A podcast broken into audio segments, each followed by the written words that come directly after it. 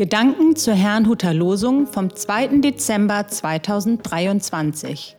Der Losungstext aus Psalm 31, Vers 10 lautet: Herr sei mir gnädig, denn mir ist Angst.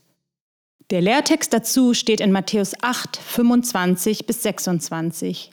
Die Jünger weckten Jesus auf und sprachen, Herr, hilf, wir verderben.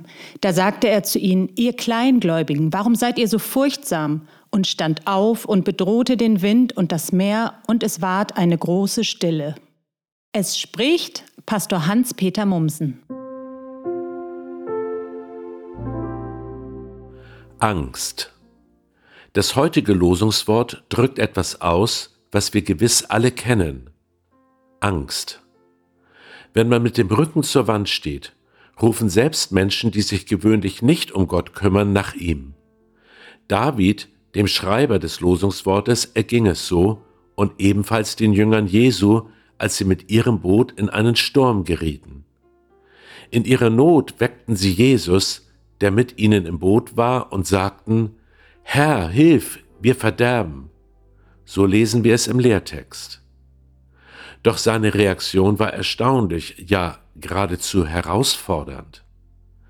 Gewöhnlich würde man erwarten, dass Jesus Christus die Angst der Jünger verstanden hätte. Doch er kritisierte seine Jünger, bevor er überhaupt irgendetwas tat. Ihr Kleingläubigen, warum seid ihr so furchtsam? fragte er. Dann stillte er den Sturm. Was bedeutet solch eine Aussage Jesu nun für uns? Sollen wir keine Angst mehr haben? Ich meine, dass Angst normal ist. Doch etwas kann uns die Angst nehmen, die tiefe Gewissheit, dass Gott seine Hand über uns hält und nur das zulässt, was wir auch ertragen können.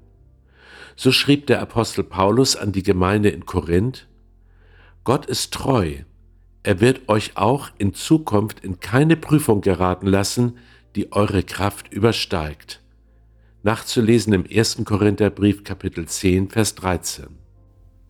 Wir müssen uns also nicht zwingen, keine Angst mehr zu haben, sondern uns eher damit beschäftigen, was unser Vertrauen zu Gott wachsen lässt. Früher hatte ich starke Flugangst.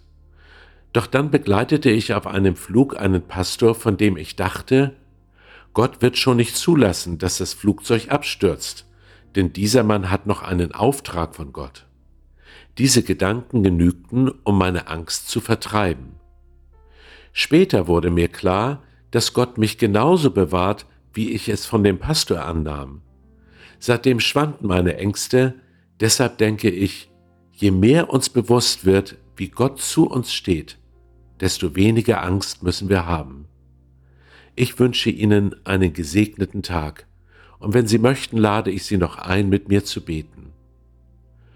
Vater im Himmel, du kennst meine Ängste, Befürchtungen und auch meine schlechten Erfahrungen. Bitte hilf mir, dass sie mich nicht beherrschen. Ich möchte immer damit rechnen und darauf vertrauen, dass du deine Hand über mich hältst. Bitte stärke mein Glauben, das bitte ich in Jesu Christi Namen. Amen.